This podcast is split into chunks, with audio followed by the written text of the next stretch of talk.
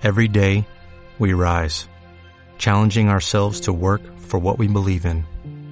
At U.S. Border Patrol, protecting our borders is more than a job, it's a calling. Agents answer the call, working together to keep our country and communities safe. If you are ready for a new mission, join U.S. Border Patrol and go beyond. Learn more at cbp.gov/careers.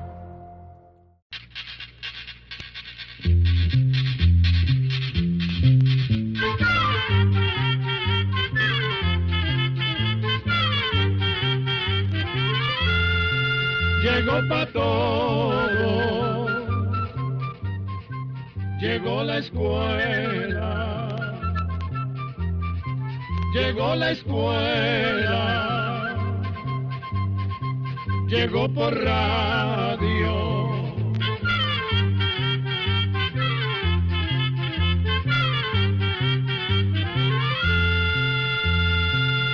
Oigamos la respuesta. Es el programa que les trae a ustedes el Instituto Centroamericano de Extensión de la Cultura, ICQ.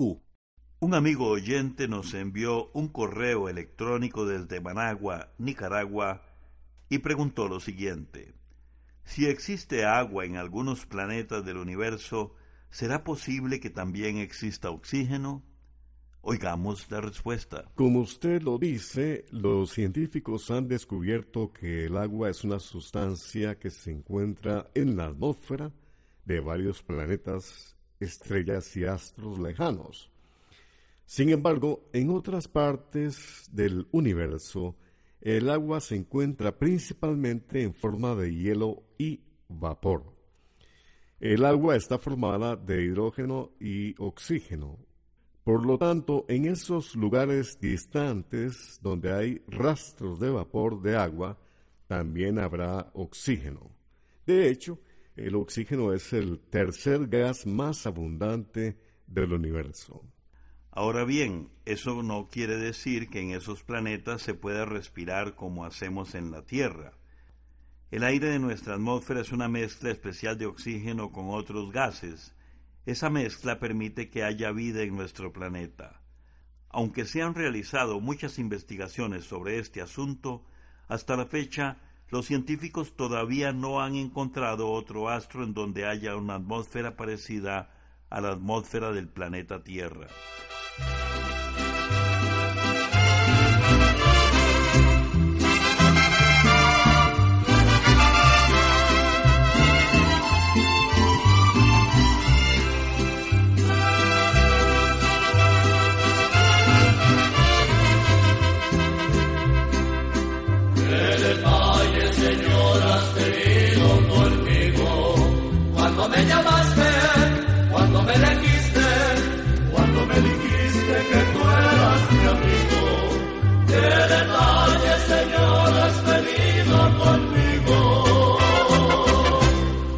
Acercaste a mi puerta, pronunciaste mi nombre. Yo temblando te dije, aquí estoy Señor. Tú me hablaste de un reino,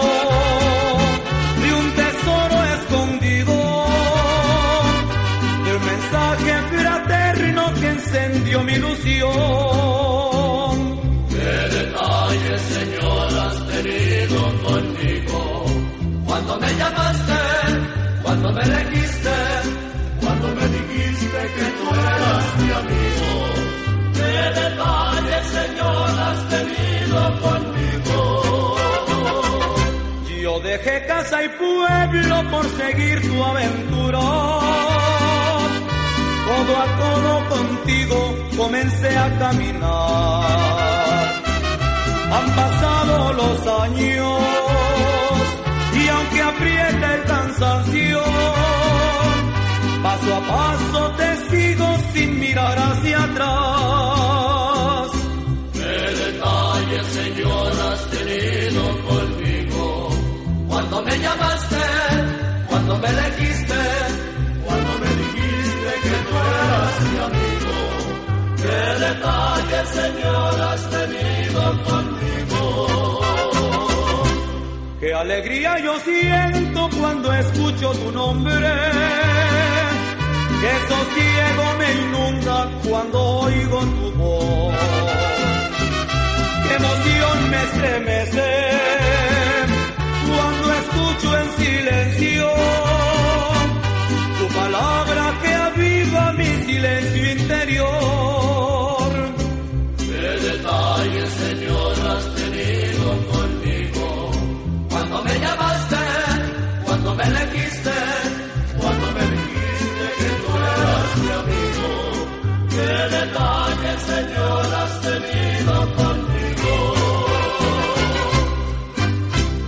Saludos amigos, desde este espacio oigamos la respuesta. Vamos a transmitirle la siguiente consulta que nos está llegando desde la provincia de San José, Costa Rica, de nuestro amigo oyente Rommel Araya Martínez, quien vía telefónica nos pregunta, ¿cómo se desarrolló el nazismo? Escuchemos la respuesta. El nacionalsocialismo, conocido también como nazismo, nació en Alemania. Comenzó cuando Adolfo Hitler fundó el Partido Nacional Socialista o Partido Nazi en 1919. Poco a poco ese partido fue tomando fuerza con ideas de progreso y bienestar para los alemanes que en ese momento se encontraban en medio de una gran crisis económica y social. En el pueblo alemán había un gran resentimiento debido a que habían perdido la Primera Guerra Mundial y los alemanes se sentían humillados e injustamente tratados por los países vencedores en esa guerra. Además, había mucho desempleo y confusión en el campo político. Todas esas cosas hicieron que el mensaje de Adolfo Hitler llegara a una gran parte de la población, pues les prometía que Alemania volvería a ser una potencia militar, industrial y económica. Vamos a ubicarnos en el año 1933. Entonces, Hitler en ese año ganó por poca diferencia las elecciones y fue nombrado jefe de gobierno. Ya en el poder, el estilo amenazador de Hitler fue debilitando las creencias democráticas que existían, lo que permitió establecer una dictadura. El nazismo también sostenía que la raza aria de la que venían los alemanes era la única superior. Esto llevó a Hitler a decir que era necesario limpiarla de toda mezcla con personas que no tuvieran ese origen, en especial de los judíos. Esta manera de pensar originó cosas terribles, como el asesinato, años después, de más de seis millones de judíos en los campos de concentración. Otros grupos que también sufrieron persecución y muerte fueron los comunistas, los negros, los homosexuales, las prostitutas, los gitanos, los vagabundos y quienes tuvieran alguna discapacidad. Otra característica del nazismo es que controlaba todos los aspectos de la vida de la sociedad. Todo lo que hacían las personas era permitido o prohibido por el Estado y todo aquel que se quisiera oponer al gobierno era fuertemente reprimido o eliminado. El país se militarizó y se estableció el servicio militar obligatorio. Se fortaleció muy especialmente la industria dedicada a la fabricación de aviones, barcos, tanques, cañones y toda clase de armas. Así, se creó uno de los ejércitos más poderosos que ha existido. Pero Hitler, no satisfecho con el poder que tenía sobre Alemania, quiso dominar al mundo. Y eso dio lugar a la Segunda Guerra Mundial, donde murieron millones de personas de muchos países. Finalmente, Alemania fue derrotada de nuevo. En la actualidad, el pueblo alemán y el mundo entero todavía recuerdan esa época como una de las más espantosas de la historia.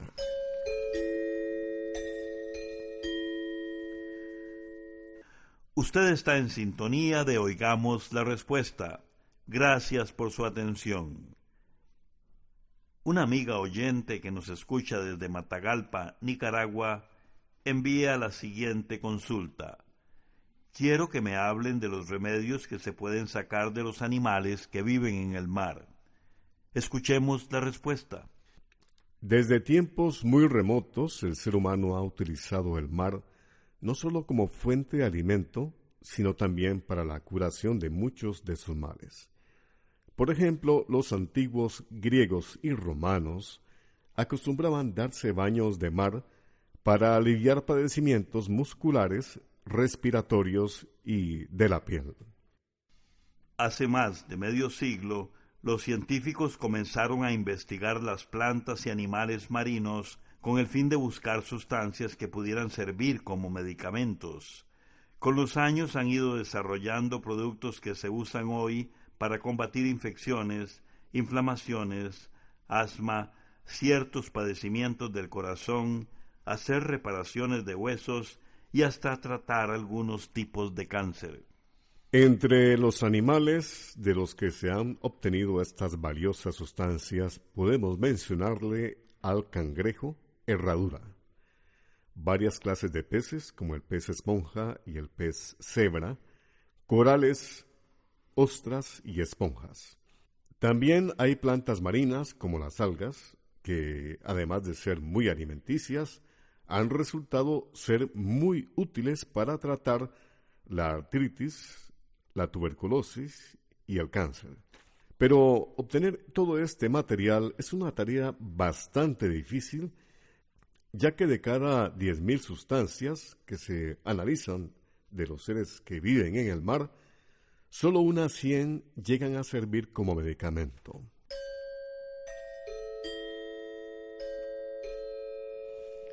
Muchas gracias amigos por contar con su importante sintonía a través de los diferentes medios de comunicación. En el espacio Oigamos la Respuesta. Y tenemos la siguiente consulta que nos llega desde Zonaguera, Colón, Honduras, a través de una carta que nos dirige el señor José Marcos Ramos Miranda, que desea saber lo siguiente. ¿De qué nacen los chiriquines o chicharras y deseo información además sobre estos animalitos. Escuchemos la respuesta. Las chicharras, cigarras o chiriquines se reproducen por medio de huevos. Lo que pasa es que los huevecillos de las chicharras tardan entre uno y dos años para nacer. Las cigarras o chicharras son insectos muy antiguos. Los científicos creen que existen desde hace unos 225 millones de años. Hoy en día, las chicharras se encuentran en casi todo el mundo y se conocen aproximadamente unas 2.000 clases distintas de chicharras.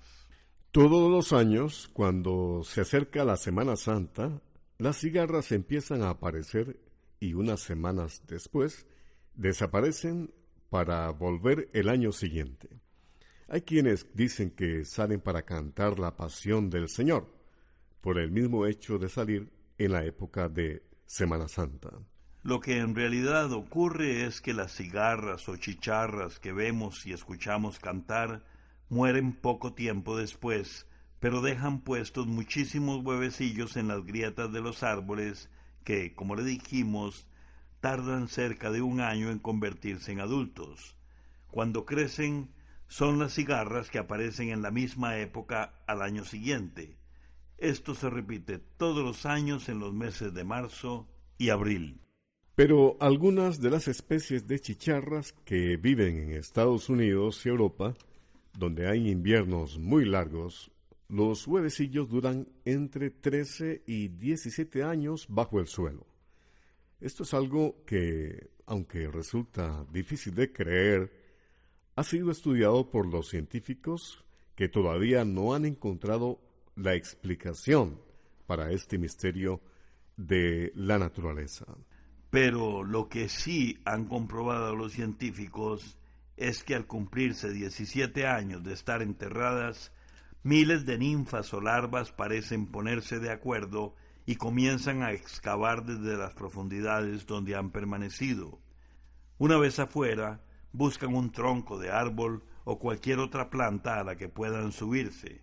Allí, la ninfa rompe su caparazón y sale convertida en una cigarra adulta.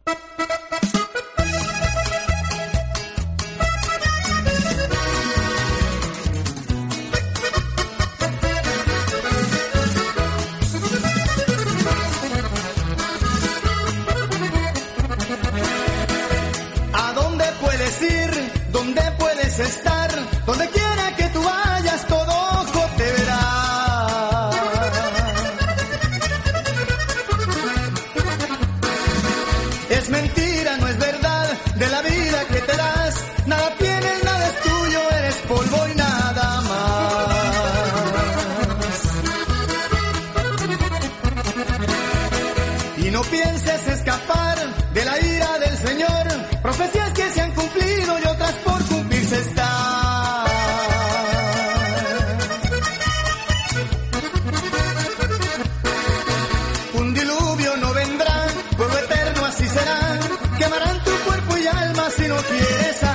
star.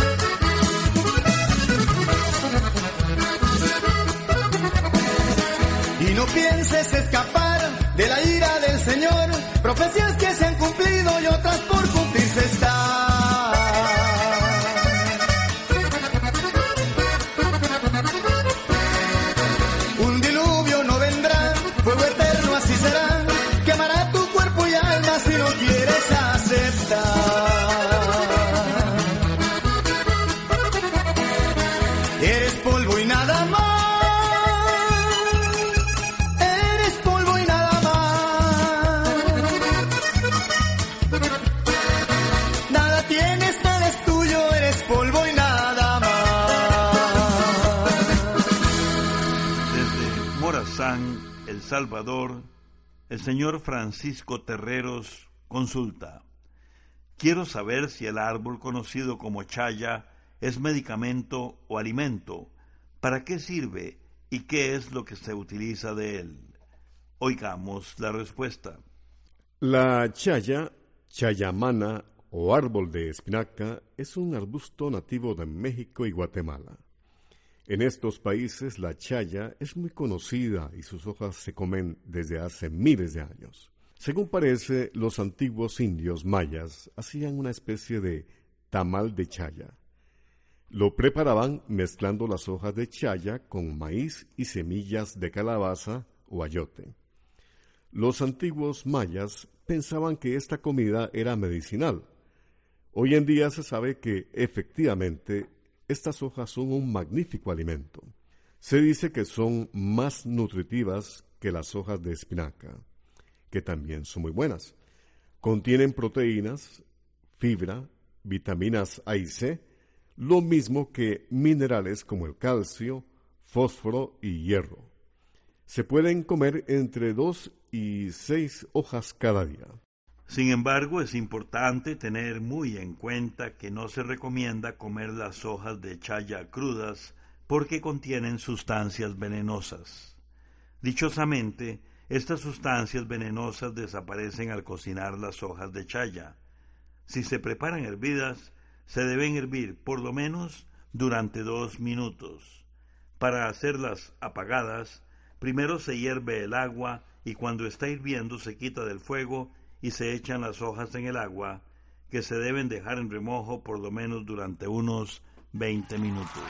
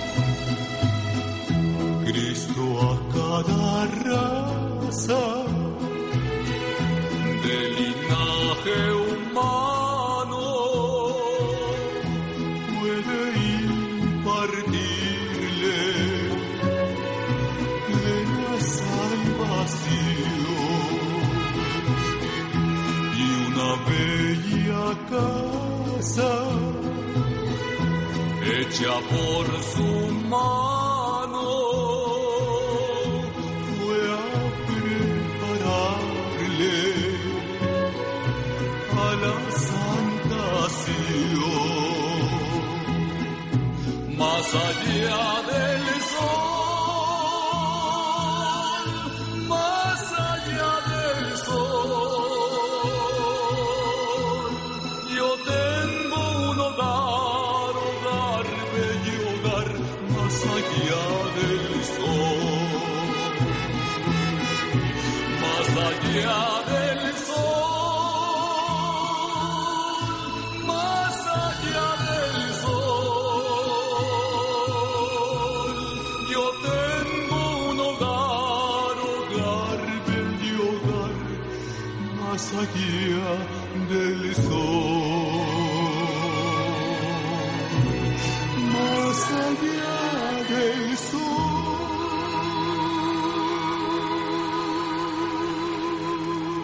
través de esta emisora usted está escuchando el espacio Oigamos la Respuesta.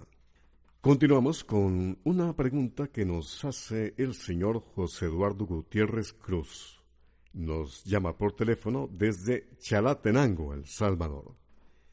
Y nos dice don José, quiero que me digan si las escenas de las películas o telenovelas son reales. Oigamos la respuesta.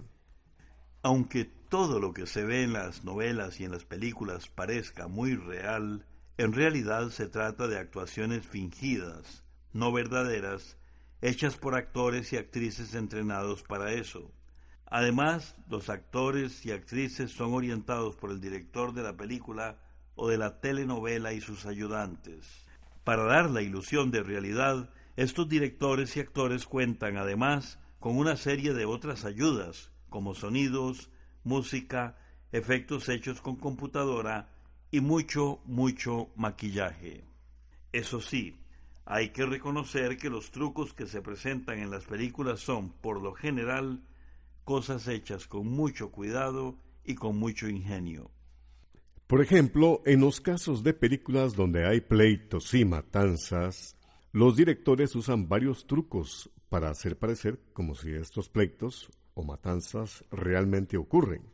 Ellos ponen a los actores a practicar las peleas varias veces, como si aprendieran pasos de un baile. Así, al filmar las escenas, Los actores ya saben simular muy bien los movimientos y hasta los golpes. En realidad, la mayoría de esos golpes son simulados y no llegan nunca al cuerpo. El actor que los recibe echa la cabeza hacia atrás como si realmente hubiera sido golpeado o dobla el cuerpo si el golpe iba dirigido al estómago. Y si se trata de escenas que presentan cierto riesgo, se recurre a los llamados dobles. Los dobles son actores con mucho entrenamiento que sustituyen a los actores y actrices principales en ciertas escenas. Estas personas, los dobles, tienen experiencia en simular golpes, caídas y también pueden hacer acrobacias peligrosas. Por ejemplo, simulan que saltan de un edificio alto. Los dobles filman escenas verdaderas de una persona haciendo un salto normal y luego filman todo el edificio. Luego juntan las tomas y pareciera que de verdad el actor estuviera saltando del edificio. Tampoco son verdaderas las escenas de amor, ni los besos, aunque parezcan realmente apasionados. Los actores han aprendido maneras de fingir esta clase de escenas y eso es parte de su trabajo. Otras cosas que casi siempre son de mentira son las casas, edificios y ciudades. Muchas veces son solo las fachadas de esas construcciones.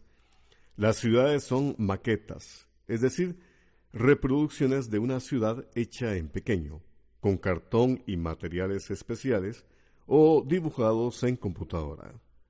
Por último, le diremos que no es cierto que los actores mueran en las películas. Si esto fuera cierto, las empresas de cine tendrían serios problemas para seguir adelante con su industria y probablemente no existirían actores dispuestos a enfrentar situaciones que pusieran en riesgo sus vidas. Queremos agregar que en la actualidad toda la ilusión de mucho de lo que vemos en el cine y la televisión cuenta con la ayuda de los sorprendentes efectos especiales que se hacen con el auxilio de las más modernas computadoras y de gente muy capaz y especializada. Programa B Control 55. Así llegamos a un programa más de Oigamos la Respuesta. Pero le esperamos mañana, si Dios quiere, aquí por esta su emisora y a la misma hora. Mándenos sus preguntas al apartado 2948-1000 San José, Costa Rica. También nos puede llamar a los teléfonos 22 25 52 38 o 22 25 53 38 o mándenos un fax al 22 25 22 27. También le damos el correo electrónico isq.org.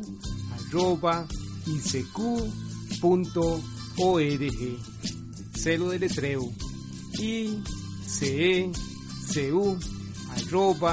icecu.org. Para nosotros sus preguntas son muy importantes y estamos para servirle. También puede dirigir su pregunta a esta emisora que ellos amablemente nos la harán llegar. Muy importante, dele su nombre completo, dirección bien exacta ah, y el lugar donde escuche el programa. Recuerde que comprender lo comprensible es un derecho humano. Que Dios le bendiga.